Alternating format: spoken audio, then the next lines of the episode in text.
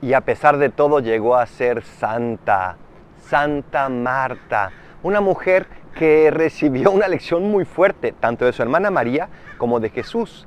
Haz lo importante, lo importante es orar, lo importante es estar con el Maestro. Y lo aprendió y se dedicó a eso, y por eso alcanzó la santidad. ¿Cuántos mensajes te da Jesús a ti? Hazle caso, ábrele el corazón porque Él quiere llevarte a la santidad. No importa que te hayas equivocado, lo que importa es que de su mano escuches esos mensajes y Él sabrá por dónde llevarte y sabrá a quién enviarte para que te enseñe y te sostenga. Tú solo mantén el corazón abierto.